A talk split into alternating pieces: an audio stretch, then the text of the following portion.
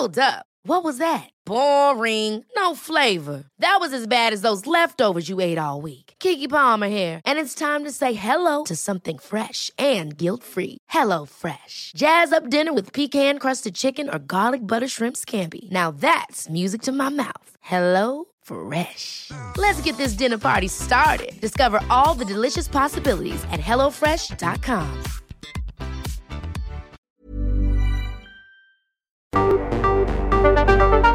El Heraldo Radio presenta Cámara de Origen, un nuevo espacio para enterarnos del trabajo de las legisladoras y legisladores en los Congresos de México. En Cámara de Origen tiene la palabra Carlos Zúñiga Pérez.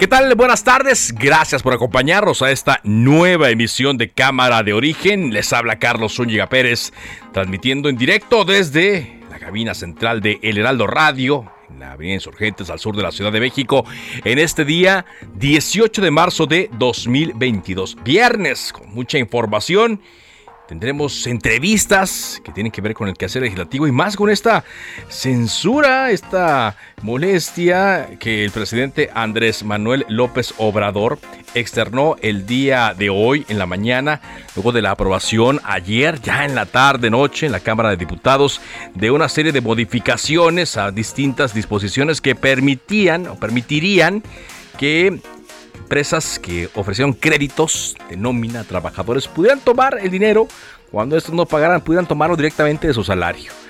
De eso vamos a hablar el día de hoy y pues es una legislación que ya prácticamente quedó congelada. Vamos a iniciar escuchando cómo va la información a esta hora del día.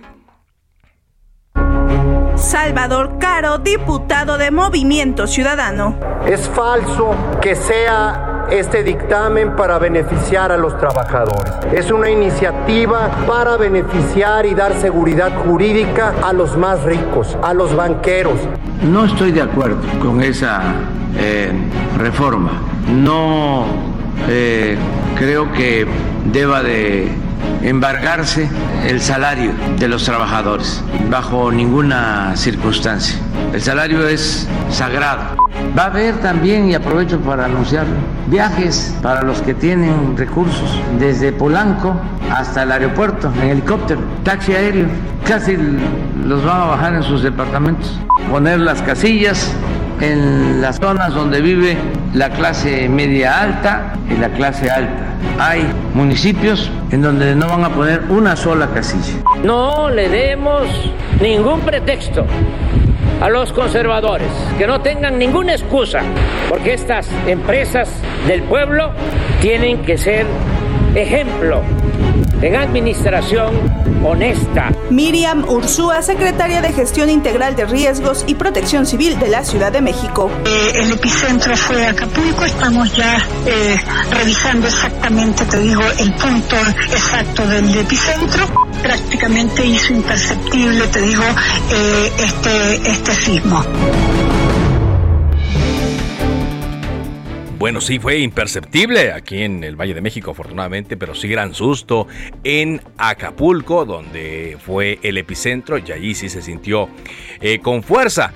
Sin embargo, en estos momentos, la Protección Civil está descartando cualquier tipo de afectación. Afortunadamente, ya sea en Guerrero, en Morelos, en Oaxaca, aquí en la Ciudad de México, tras el sismo magnitud 4.8 que activó la alerta sísmica por ahí de las 2 de la tarde y que pues sí, nos sacó un gran susto a todos. La Comisión Estatal de Derechos Humanos de Nuevo León abrió una queja de oficio por la filtración de las fotografías del ex exgobernador Jaime Rodríguez Calderón, el Bronco, cuando fue ingresado al penal de Apodaca, cuando le estaban tomando datos, los signos vitales, cuando eh, incluso fue fichado.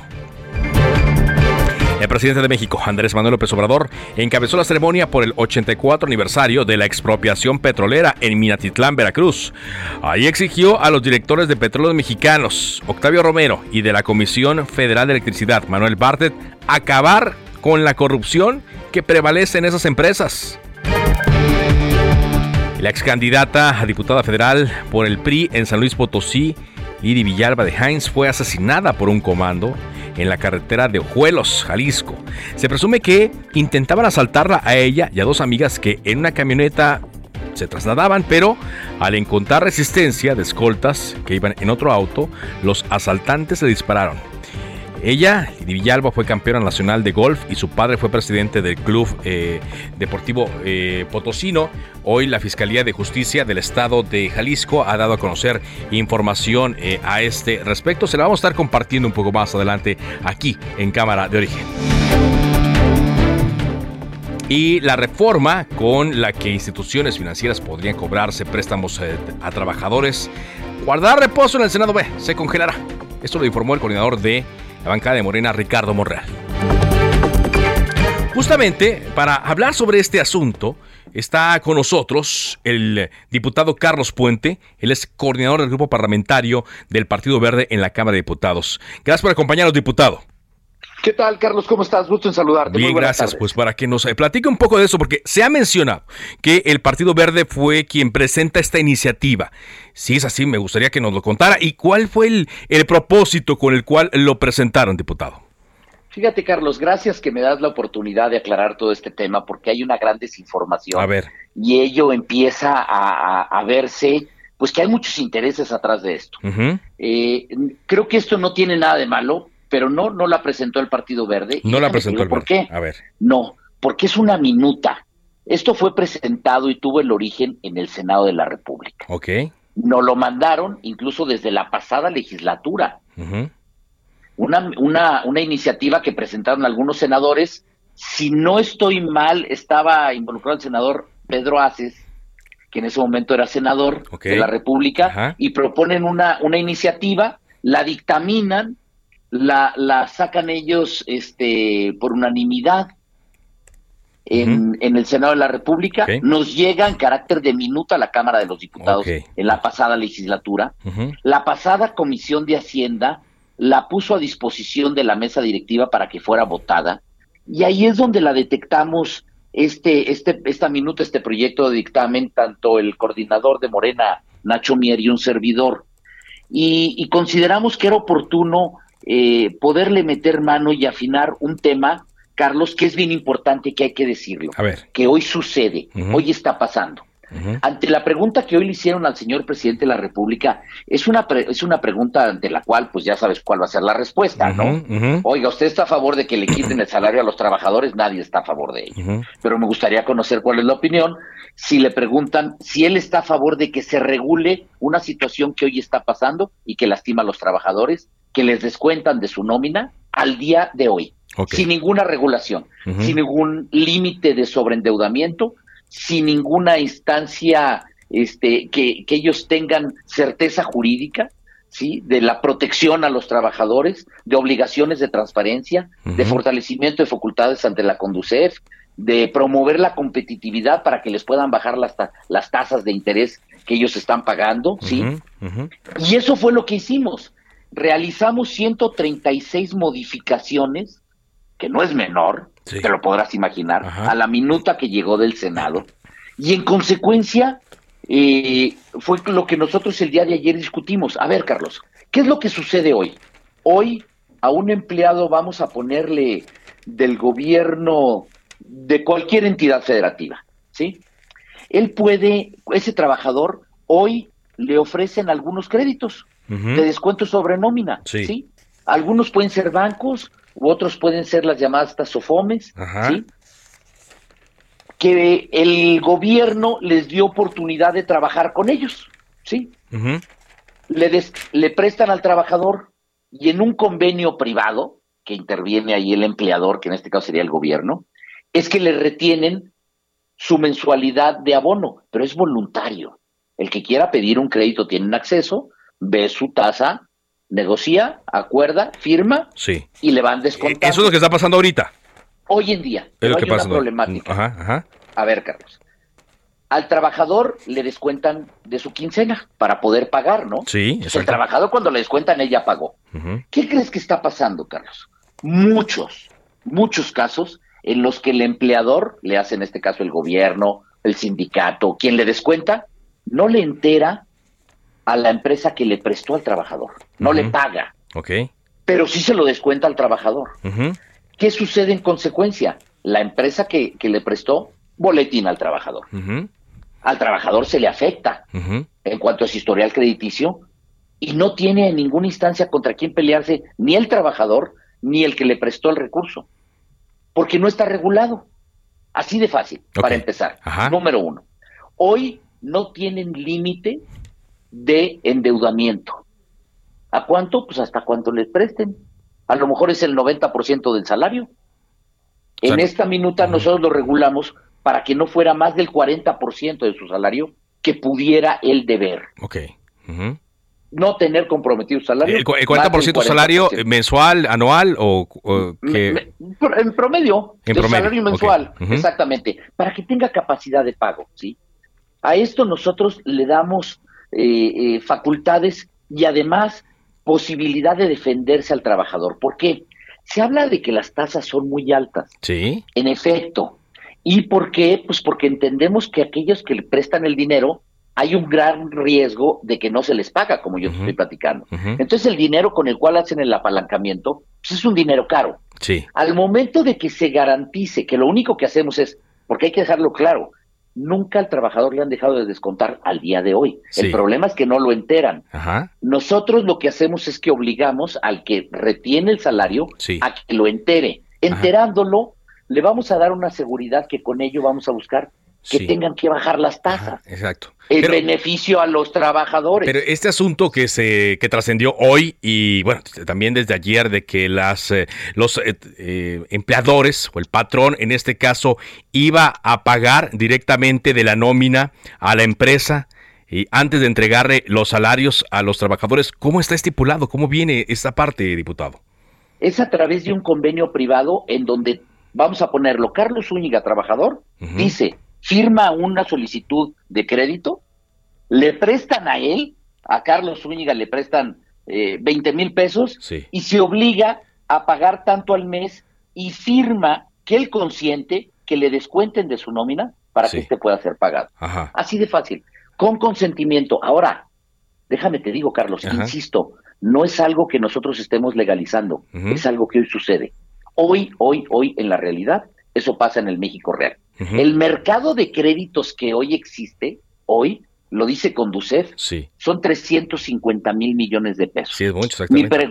Mi, pregunta, Carlos, ¿te parece que debe estar sin regular? Sí. Ahora, ¿pero qué hay de esta, de esta idea de que eh, están entregando el salario y el salario es pues irrenunciable, inembargable? No, no, a ver, Carlos, vuelvo a repetir, no sé si me explico. Hoy, hoy pasa. Sí, hoy, pasa, les descuentan, hoy les descuentan de su salario. Sin que haya un documento de por medio, como usted dice, un contrato, una firma, un consentimiento. No, lo firman.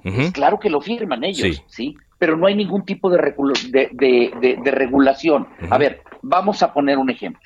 Si la tasa, si la, el prestador, el que le presta, se va a una tasa muy alta, ¿qué posibilidad el, el trabajador tiene de ya no reconocerla y, y ya no, que ya él pedir que ya no le descuenten de su salario. ¿Qué sucede? Ninguna. nada, ninguna. Nada. Nosotros, por ejemplo, le ponemos la tasa de revocabilidad. Ajá. Sí. En el cual el empleador puede pedir que se le retire. Sí. A ver, hay que, hay que decirlo claro. Hay gente que cuando no tiene un respaldo crediticio, ¿contra qué lo respalda? Pues lo respaldan contra la nómina. Sí, exacto. Para que él pueda acceder a un crédito. Sí. Eso lo que nosotros estamos haciendo es normando algo que hoy sucede, pero sobre todo regulándolo. Regulando. Porque hoy pasa, hoy pasa, hoy le descuentan de su nómina. Sí. ¿Qué pasaría? Lo mismo. Si tú concedes que te descuenten de tu nómina, te podrían descontar. Eso no quiere decir que nadie le va a quitar el salario al trabajador.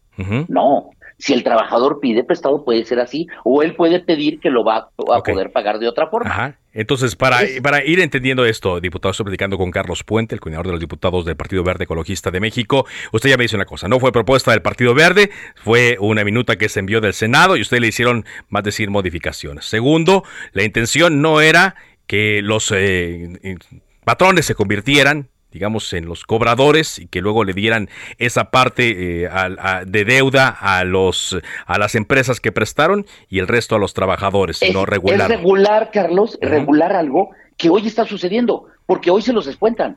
Hoy se los Fíjate, ahí, ahí, está la narrativa de la oposición, que lo hacen totalmente con mentira y con un interés. ¿Cuál es el interés?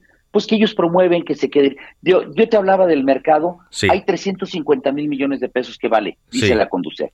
Y nos dice que 250 mil están en la banca y 100 mil en Sofomes. Esta es la disputa de, del dinero, me queda claro, ¿sí? Y quieren que se quede así. Hay unas tasas muy altas de las Sofomes, claro, y buscamos que con esto se puedan bajar pero también hay unas muy altas. Hay unas de un banco que llega a 107%. Sí, que es, demasiado. imagínate, y una SOFOM que llega al 87%, también es muy alto. Sí. Lo que, lo que buscamos es dar certeza para que estas tasas puedan bajar a través de la garantía que existe que sí se va a pagar el dinero. Ahora bien, lo que hoy está sucediendo, nosotros lo que hacíamos era regularle y darle certeza jurídica al trabajador y protección a estos trabajadores. Ajá fíjate, por ejemplo, la, persona eh, empleadora no, o sea, estos contratos que se celebran hoy por hoy, ya no lo podrían hacer los sindicatos, las cámaras de comercio, ya no cualquiera. Tiene que ser ante un ente regulado por las Conducef, que esté debidamente registrado, que no lleguen al chantaje, a la extorsión de gente que hoy lastima precisamente el salario de los trabajadores. Entonces, ¿qué va a pasar? hay que darle el, origen, hay que entenderlo. Llegó una minuta del Senado de la República, nosotros lo trabajamos, 136 modificaciones, todas ellas consensadas con Procuraduría Fiscal, con Secretaría de Hacienda, con Banco de México. O sea, ya estaban enterados todas esas autoridades, pero me imagino entonces que el presidente no estaba enterado a cómo reaccionó hoy a la pregunta que le hicieron en la mañanera. A ver, hay una realidad, hay una división de poderes. Sí.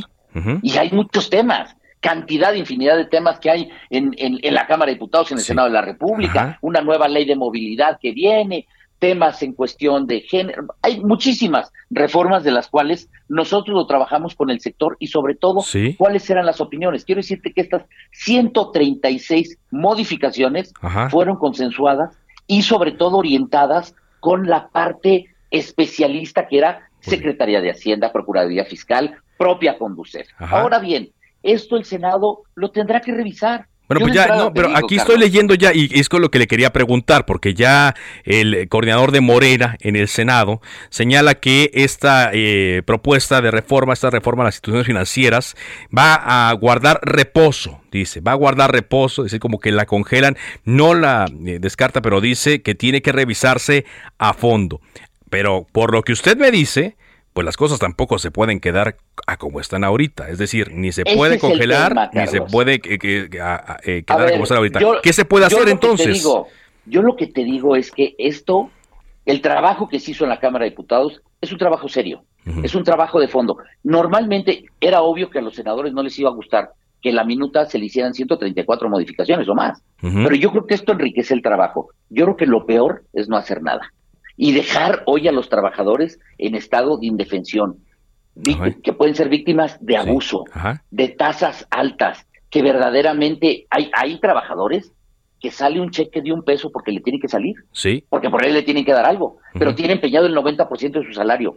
Lo tenemos que regular y lo tenemos que corregir. Muy bien. ¿Qué harían desde el Partido Verde? ¿Qué harían? Tanto en la Cámara de Diputados como en senadores. Yo te voy a decir, la, la responsabilidad es que creo que se debe de discutir. Muy bien. Y de abierto, de abierto hacia la nación. y recordar también, recordarle al Senado de la República, no es una iniciativa. No.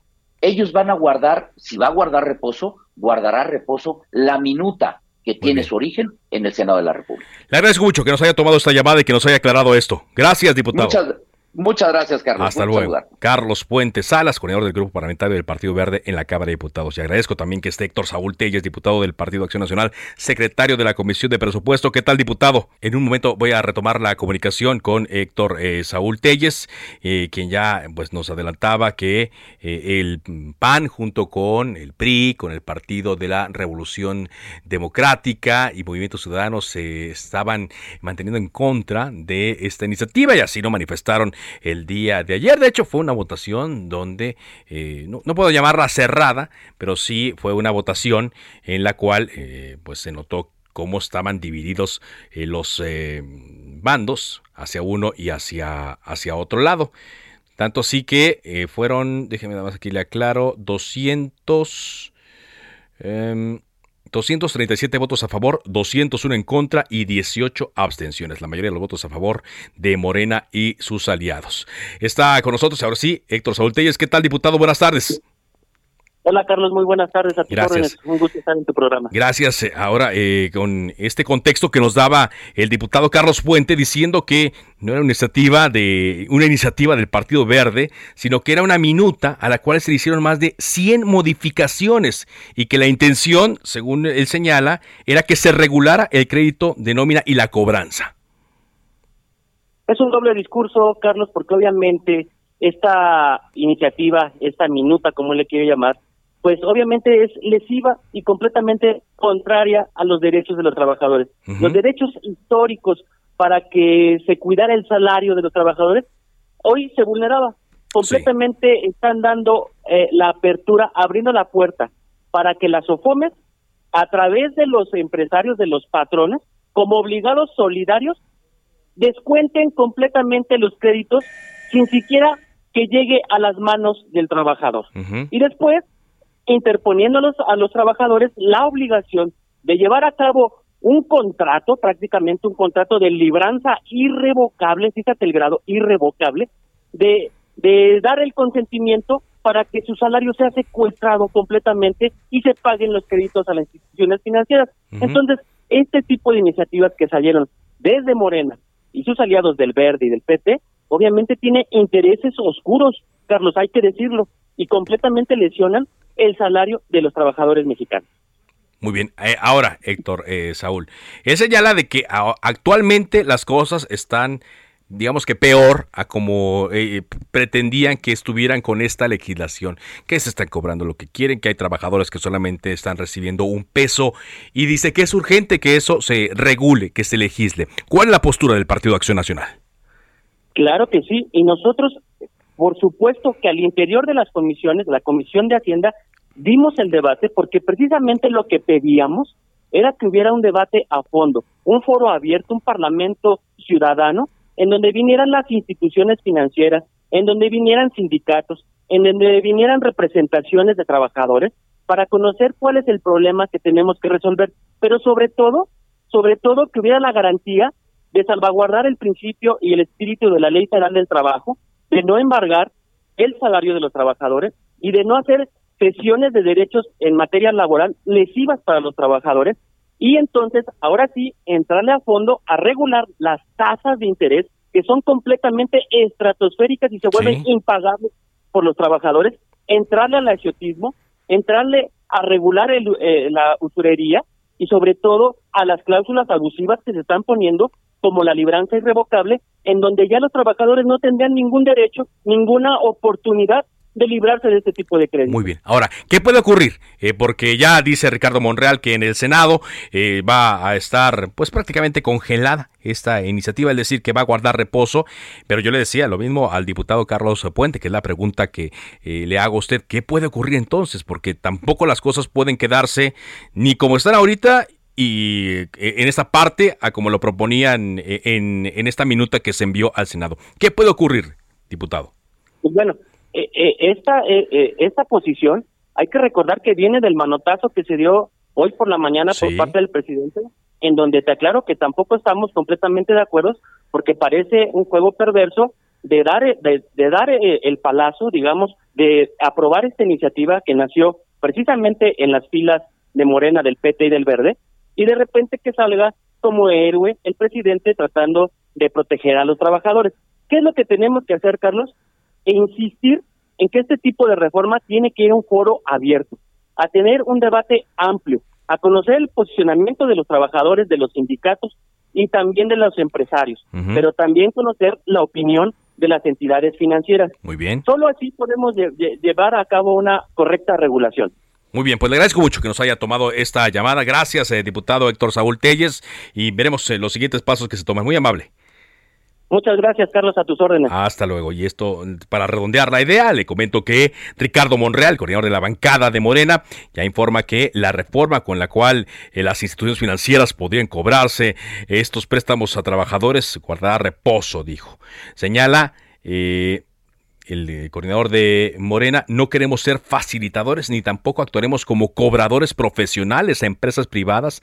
En todo caso, tiene que realizarse bien porque con la creación de este contrato se facilita el cobro de los créditos de nómina restableciendo un medio para el pago directo de la fuente de ingresos, del salario.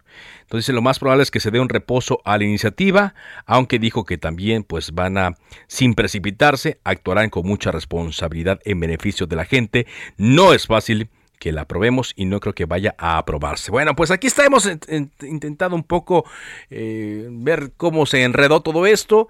Ya tenemos la postura de estos eh, partidos, pero una cosa sí es importante, las cosas no pueden estar como hasta ahora en cuanto a los créditos. Regresamos después de una pausa.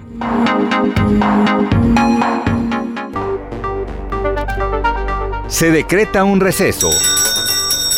Vamos a un corte, pero volvemos a Cámara de Origen con Carlos Zúñiga Pérez. I'm Sandra, and I'm just the professional your small business was looking for. But you didn't hire me because you didn't use LinkedIn jobs. LinkedIn has professionals you can't find anywhere else, including those who aren't actively looking for a new job but might be open to the perfect role, like me. In a given month, over 70% of LinkedIn users don't visit other leading job sites. So if you're not looking on LinkedIn, you'll miss out on great candidates like Sandra. Start hiring professionals like a professional. Post your free job on linkedin.com/achieve today.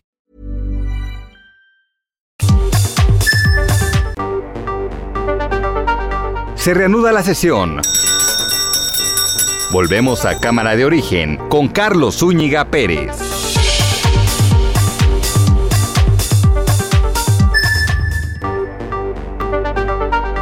Contacte a Carlos Zúñiga Pérez en Twitter, Facebook e Instagram como arroba carloszup.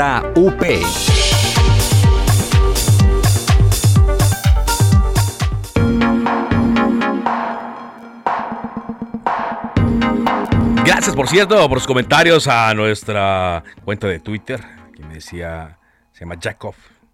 El diputado miente, he solicitado créditos de nómina bancarios y jamás me han descontado el patrón. El patrón te deposita, el patrón te deposita y de esos recursos el banco obtiene el pago. Solo el Infonavit y Fonacot obtienen los pagos por el patrón y tiene mecanismos para los patrones omisos. Es lo que me especifica. Gracias por sus comentarios a nuestra cuenta arroba carloszup. Vamos contigo, Ray Lorenzana. ¿Qué información nos tienes desde las calles de la Ciudad de México? Adelante. Carlos Zúñiga, muchísimas gracias, un gusto saludarte. Estoy ubicado exactamente en el Paseo de la Reforma, a la altura del Senado de la República, y es que ya ha salido una marcha del edificio rojo que se ubica sobre Insurgentes y Reforma con dirección hacia el hemiciclo a Juárez. Ya está cerrado, de hecho, el paseo de la Reforma con dirección hacia la zona de Bucareli. Elementos de la Secretaría de Seguridad Ciudadana están llevando a cabo cortes viales. Se trata de integrantes del Sindicato Mexicano de Electricistas, quienes están acompañando a los integrantes de la NUE con dirección hacia el hemiciclo. Ellos están pidiendo el borrón y cuenta nueva con el tema de la energía eléctrica, señalan que los costos son muy excesivos y en ese sentido están pidiendo la intervención del gobierno federal. Ya han llevado a cabo algunas movilizaciones en este sentido y el día de hoy deciden salir aquí a través del Paseo de la Reforma. Seguramente de fondo estás escuchando parte de sus demandas, Carlos, y bueno, pues hay que recomendar a nuestros amigos automovilistas utilizar la Avenida México Tenochtitlan, esto con dirección hacia la zona de Avenida Hidalgo, o también Avenida Chapultepec puede ser una buena alternativa para nuestros amigos que van con dirección a calles del centro histórico. En estos momentos ya la vanguardia comienza a llegar a la glorieta de Colón, y bueno, por supuesto los elementos policíacos están apoyando a los automovilistas, aún así hay que manejar con mucho cuidado. Pues Carlos, la información que te tengo. Muy bien, muchas gracias. Eh, gracias por este reporte, Israel. Hasta luego. Muy buenas tardes. Y está en la idea telefónica de Cámara de Origen el senador Miguel Ángel Marcera, coordinador del Partido de la Revolución Democrática en, en la Cámara Alta. ¿Cómo le va, senador? Carlos, qué gusto saludarte, me da gusto saludarte y saludar a tu audiencia. Ayer eh, adelantábamos aquí que el fiscal Alejandro Gertz se iba a reunir con un grupo de senadores luego de pues que se difundió esta llamada eh, a propósito del pleito legal que tiene con su excuñada Laura Morán y la hija de esta Alejandra Cuevas, a quienes acusa de la muerte de su hermano. Estuvo ahí con varios legisladores, tú estuvo ahí presente. ¿En qué quedó esta reunión, senador?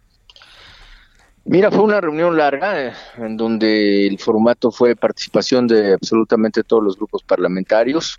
presencia de integrantes de Junta de Coordinación Política, pero también de integrantes de la Comisión de Justicia. Y los temas fueron diversos, desde los cuestionamientos a la autonomía de la Fiscalía hasta Yotzinapa, los, eh, los audios. La verdad es que a todo respondió el fiscal. Eh, yo lo vi muy, eh, muy propositivo en los temas de construcción legislativa con el Senado. Nos refirió en varias ocasiones que pues que, era aliado nuestro pues en esta tarea porque el compromiso lo hizo con nosotros cuando se, se confió el nombramiento y que estamos listos para seguir trabajando después de la interrupción de la pandemia eh, y de los, de los otros temas, pues también lo vi muy convencido de que dará con quienes realizaron ese espionaje telefónico.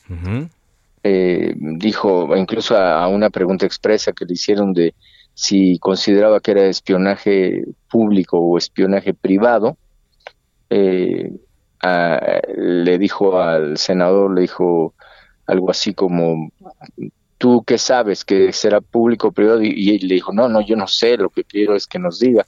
Dijo, no lo sabes, pero lo vas a saber pronto. Lo vamos a saber pronto, entonces, sí, en, teoría. muy pronto. Ajá.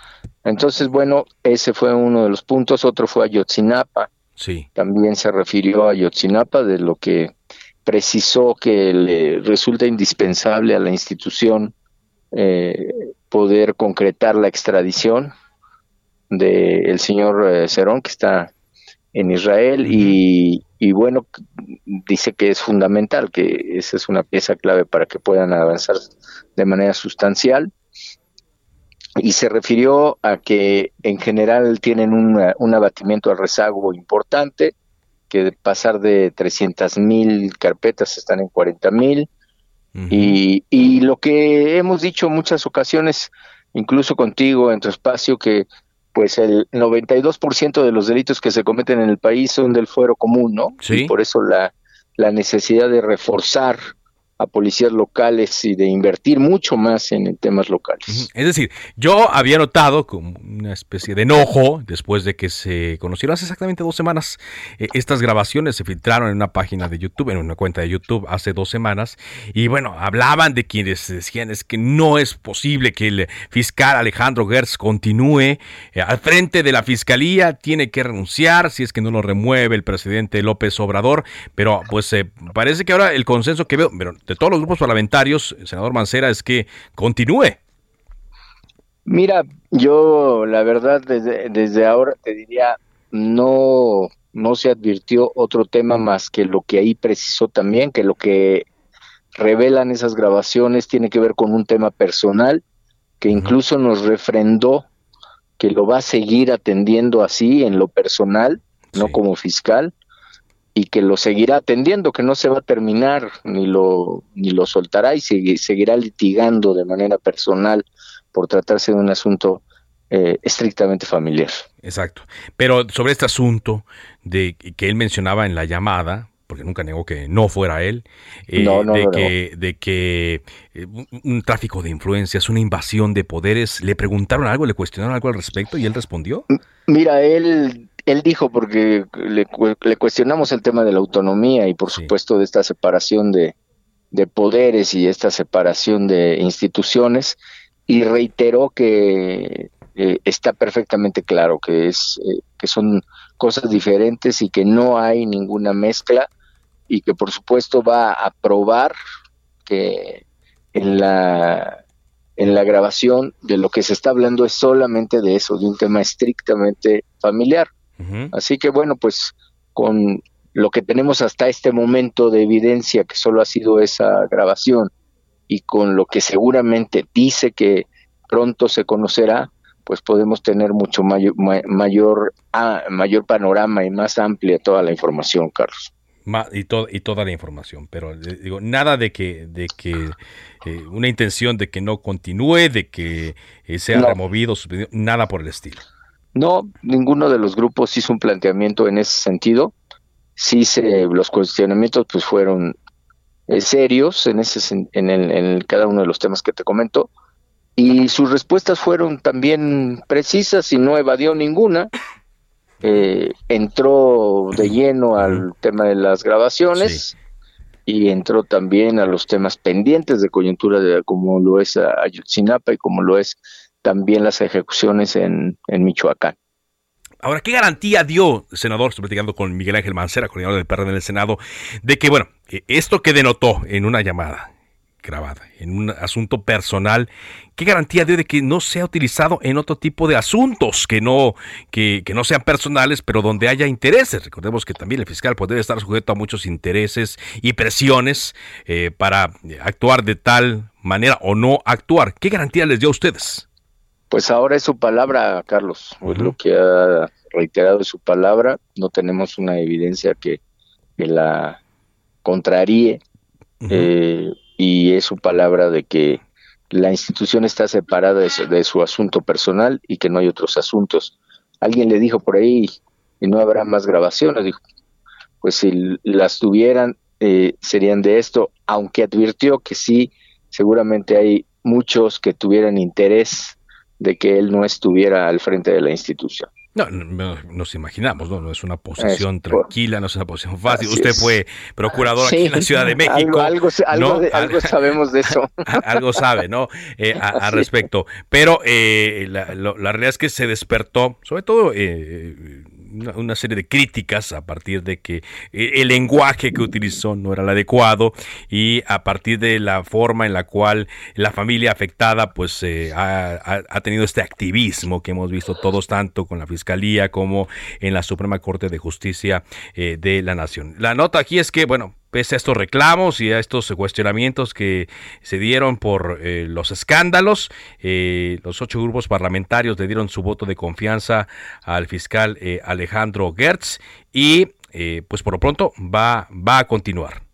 Y quedamos de seguir además en reuniones mucho, mucho más cercanas, no tan espaciadas como estas que se generaron por la pandemia, Carlos. Muy bien, pues le agradezco mucho que nos haya tomado esta comunicación.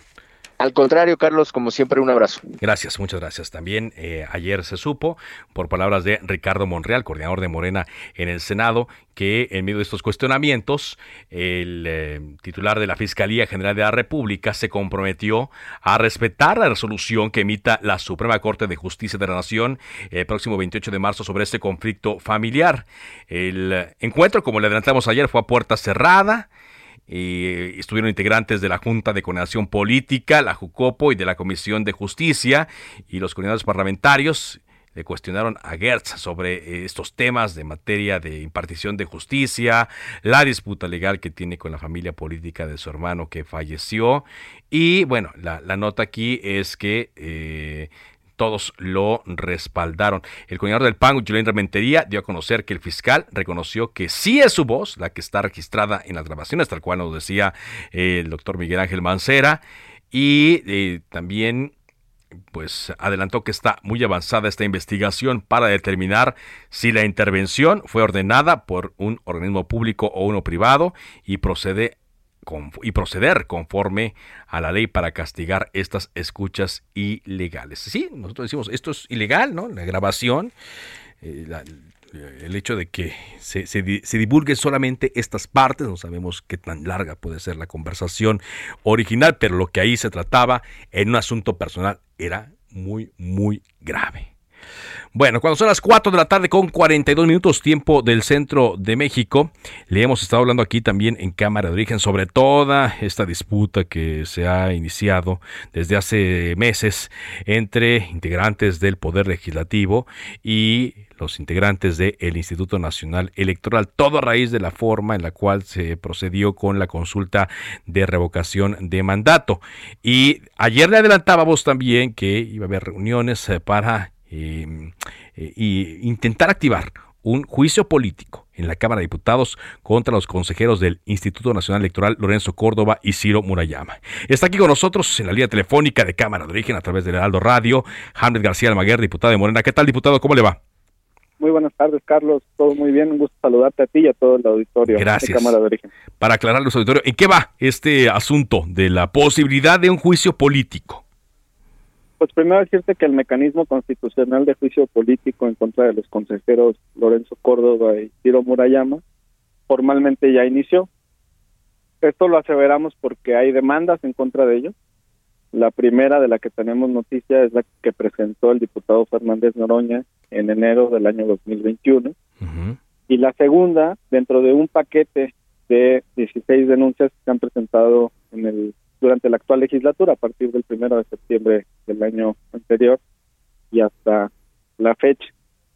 El tema aquí es que la propia Ley Federal de Responsabilidades, que es la que desglosa todo el contenido de los artículos 109 y 110 de la Constitución que regulan el juicio político, establece que la Secretaría General de la Cámara tiene que turnar los expedientes de las demandas de juicio político a la subcomisión de examen previo. Esta es una subcomisión eh, especializada que está conformada solamente por 14 miembros de 500 legisladores. Nos toca el privilegio de pertenecer a ella y el altísimo honor. Y bueno, eh, el día de ayer por fin ya se instaló esta subcomisión de examen previo. Tuvimos un reporte por parte del director general de Asuntos Jurídicos de la Cámara, en la que nos entregó precisamente el listado de estas denuncias eh, presentadas en lo que va de la legislatura. Y con esto, bueno, pues ya es el arranque del proceso constitucional de juicio político que inicia precisamente con el estudio en esta subcomisión de examen previo. Ok. ¿Por qué quieren llevar a juicio político a los eh, integrantes del INE, en particular a los consejeros Lorenzo Córdoba y Ciro Murayama? Pues este no es un tema de voluntad nuestra, decirte que el juicio político es un mecanismo de control constitucional, que me parece que es eh, la herramienta más avanzada para que los ciudadanos puedan tener acceso a la justicia de manera directa. Porque cualquier ciudadano, Carlos, puede presentar demanda de juicio político en contra de servidores públicos de alto perfil. Ah, eh, de alto perfil. Los consejeros del los consejeros, ¿quiénes más podrían ser? Los magistrados, jueces, diputados, senadores, presidente de la República, gobernadores, etcétera. ¿Funcionarios públicos también? Autónomos, secretarios de Estado. Ok. Secretarios de Estado. Entonces, esta herramienta es muy útil porque cualquier ciudadano, independientemente de su edad, raza, color, origen, condición social, religión, etcétera, preferencias sexuales, puede presentar esta demanda y conforme al procedimiento establecido, la Secretaría General nos lo turna a la comisión de examen previo y nosotros contaremos con un término de 30 días hábiles, que son algo así como 60 naturales y cuentas eh, fin de semana, días inhábiles y vacaciones, para poder realizar el estudio y determinar en un dictamen si la demanda cuenta con todos los requisitos y si existen elementos para presumir la responsabilidad de los servidores públicos. El juicio político tiene dos fases y es muy similar al anterior proceso penal antes de que existiera la reforma en materia de juicios orales. Participamos las dos cámaras. Sí. Primero la Cámara de Origen es la Cámara de Diputados, nosotros recibimos estas demandas, las tramitamos, eh, se le concede garantía de audiencia a los inculpados, se les da oportunidad de que desahoguen sus pruebas y alegatos, se emite un dictamen, se sube al Pleno de la Cámara y tiene que ser aprobado por la mitad más uno de los legisladores presentes, esto es mayoría absoluta.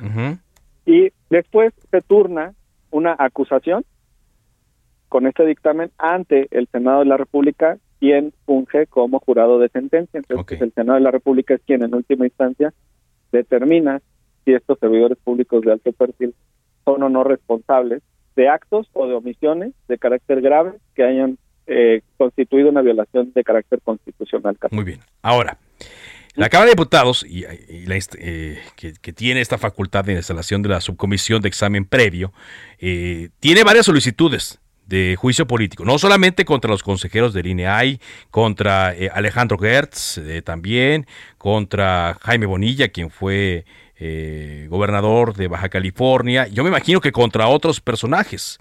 ¿Cómo van a proceder con todas estas solicitudes? Son creo que más de 10, son 14, ¿no?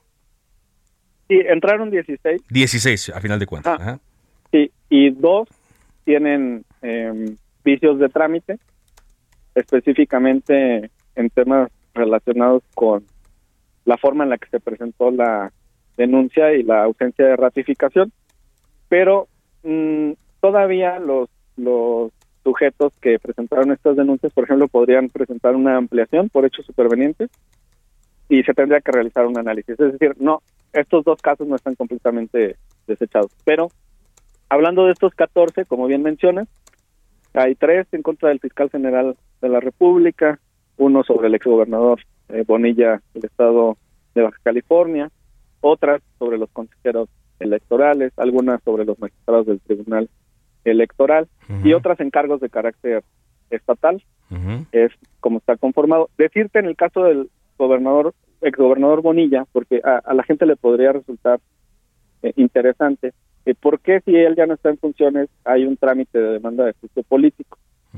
Esto es porque la la última determinación en el juicio político tiene dos efectos, en el caso de que se encuentre responsable el servidor público. La primera es destituirlo, pero ¿cómo vas a destituir a alguien si no está en funciones, correcto? Sí. Entonces, lo primero es la destitución, pero la segunda eh, medida, el segundo efecto, es la inhabilitación. La inhabilitación. Y por eso la Constitución y la ley te concede un plazo de hasta un año después de haber dejado el cargo para que se inicie con el proceso de juicio político, porque en el fondo se trata de que los personajes que han violentado la Constitución no puedan volver a ocupar un cargo público. Claro. Ahora, ustedes ahí tendrían que ir eh, sobre un eh, filo muy peligroso porque habiendo tantas cosas aquí en el país, diputado. Muertos por el tema de la violencia, muertos por el tema del COVID, muertos por responsabilidad de gobiernos estatales, eh, pues que se vayan por un asunto político, eh, los, puede poner en una situación muy, muy riesgosa. Pues en todas las democracias occidentales, Carlos, existe el impeachment o el juicio político con variantes, desde Estados Unidos hasta Chile.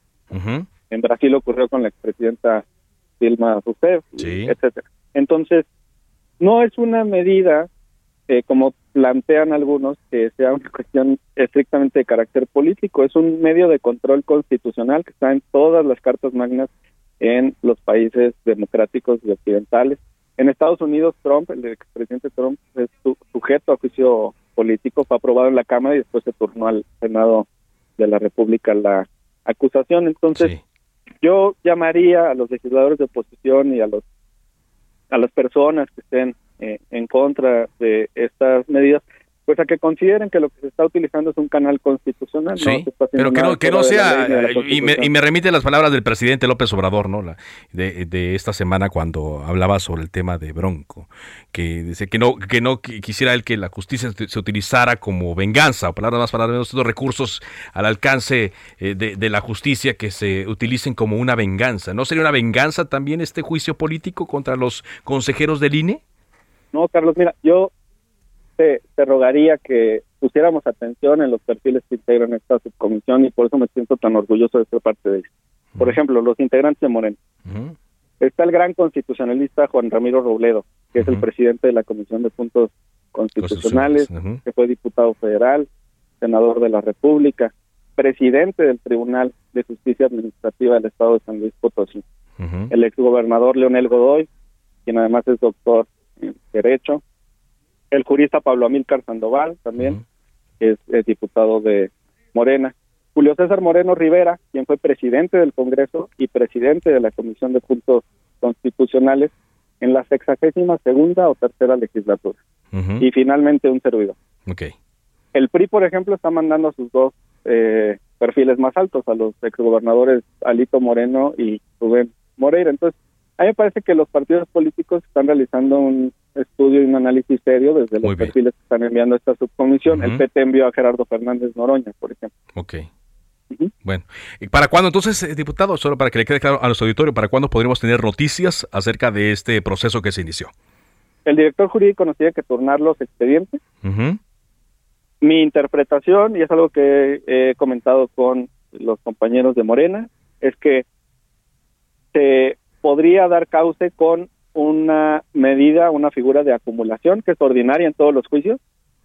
Cuando dos o más procesos están iniciados contra una misma persona, lo común es que se acumulen en una sola causa. Ok, muy bien. Y aquí cobra una gran relevancia la demanda presentada por Gerardo Fernández Noroña desde enero del año 2021. 2021. Entonces, las, las nuevas demandas o denuncias en contra de los consejeros del INE se acumularían a las de Gerardo y podríamos entrar al análisis con esta temporalidad de la Ley Federal de Responsabilidades, 30 días hábiles para poder dictaminar en esta primera instancia. Muy bien. Gracias, diputado, por aclararnos este asunto. Gracias, Carlos. Como siempre. La orden. Gracias, como siempre un gusto tenerlo aquí en Cámara de Origen. Bueno, ya eh, estaremos atentos a el procedimiento que se inició contra los consejeros y también contra otros eh, funcionarios. Llegamos ya a la parte final de Cámara. Dije, gracias eh, por habernos acompañado. El próximo lunes le estaremos dando información aquí, por supuesto, de la inauguración de la primera de las magnas obras eh, de este sexenio, el Aeropuerto Internacional Felipe Ángeles, que de acuerdo ya al programa que se nos adelantó el día de hoy, va a ocurrir tempranito Allá va a ser la conferencia mañanera, eh, habrá corte de listón, habrá revelaciones, habrá también eh, música, pero sobre todo lo que habrá es una expectativa sobre la forma en la cual arrancará operación este edificio terminal, que debo decirlo, o sea, está bien hecho, está eh, muy con el sello del ejército mexicano, vaya, se esmeraron en construirlo. El reto es y seguirá siendo de aquí a varios meses facilitar la llegada de los pasajeros para que tomen sus vuelos en esa terminal aérea y que de esta forma lleguen más vuelos a salir de esa terminal y también arriben. Buen fin de semana. Se queda en El Heraldo Radio con referente informativo. Buenas tardes.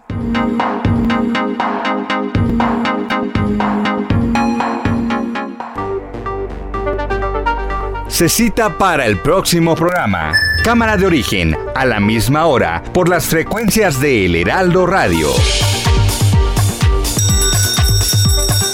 Se levanta la sesión.